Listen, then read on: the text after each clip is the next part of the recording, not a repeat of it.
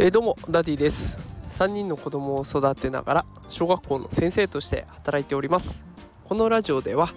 子育てや教育を楽にできるそんなヒントを毎日お送りしております。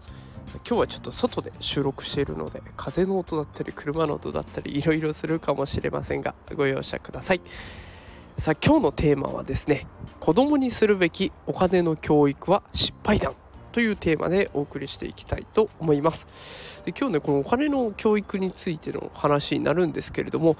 あの一つネット記事ですごく興味深いデータが取れましたのでそれをまず紹介したいと思います。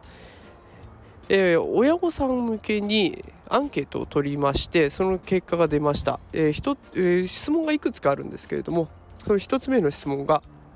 あなたはお金の教育を受けてきましたか？これ大人に対してですね。あなたはお金の教育を受けてきましたか？ではいと答えたのが6%いいえと答えたのが94%です。で、えー、2つ目の質問はお子さんにお金の教育をしていますか？お子さんにお金の教育をしていますか？でこの教育を受けてない大人がどれだけ子供に対してお金の教育をしているかというところですがはいと答えたのが24%いいえと答えたのが76%だからやっぱり自分自身がお金の教育を受けてない。でだからこそ子供にもお金の教育はできていないというような状況が分かってきました。で子供の頃からしっかりとお金の教育がされていればねこんなことにはならないで、えー、自分も教育を受けたから子供にもしっかり教育をしていくというような数値が取れるはずなんですけれどもまあなかなか現状そうは言ってないというところでございます。えー、ただねあの過去のことをずっと嘆いていても仕方がないので、まあ、これからね我々ができることって何かなというところを考えていきたいと思います。金融業界で働いている人はもちろんねお金のプロでございます。ただじゃあそう考えるとそうじゃない私たち大人あの金融業界で働いていない我々は、まあ、お金に関しては素人と見ることはできるんじゃないでしょうか。じゃあそんな素人の我々はどんなお金の教育ができるのか。それはシンプルに失敗談を語るだと思うんですね。例えばねリボ払いの返済が未だに続いてるこれは何の返済なんだろうとか。あとは奨学金の返済が大変なんだって。これ意外と借りる時わからないですよね。あと金利って何？家のローン払えるかしらとか。金利でこう結構ね利息で苦しんでるなんていうことも私もあるんですよ。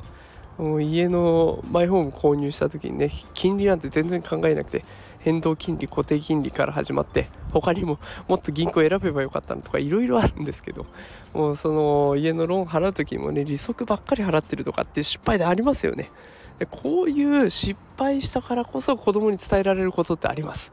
私は絶対子供にもうちょっと金利安いところ選びなとかあのネット銀行だったらもっと安くなるよとか金利ってわかるとか 福利ってのがあってねとかいろいろ教えることはありますよね。だからそういったところを大切にしていくべきなんじゃないかなと思います。同じ失敗はしてほしくないはずですからね親身になって伝えることができる。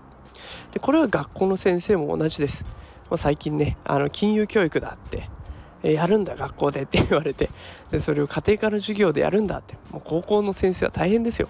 でもその時にやっぱり知識はプロに外注しちゃった方がいいです。で代わりに先生がしゃべることって言ったら失敗だうんこんなので今苦しんでるからあんたたちやめときなねっていうこれがね一番子供には刺さるわけですよね。だから無理にかっこつけようとしないで失敗談を語ってね子供にお金の怖さとかでもお金の大切さだったりお金の使い方だったりねそういったものを使えていけばこれも立派なお金の教育になるわけです。もうねこういう話をしっかりしてるんだったらお金の教育していますか？いいえ74%なんて数字にはならないわけですよね。是非ね失敗談私もこれからも いっぱい失敗していくと思うのでその都度子供に伝えようと思いますが、ね、是非皆さんもお子さんに失敗談伝えてみるっていうのは一つ方法なんじゃないかなと思って今日はこんな話をしてみました、え少しでもあなたの子育ての参考になったら嬉しいです。ということで今日はお金の教育についてのお話でした。え、もしこの放送気に入っていただけたらいいねとかコメントとかたくさんくれると嬉しいです。コメントねあのいただくとすごく励みになりますので是非感想でもあとは質問でも何でもいいので是非ください。よろしくお願いします。それではまた明日配信したいと思います。明日会いましょう。さよなら。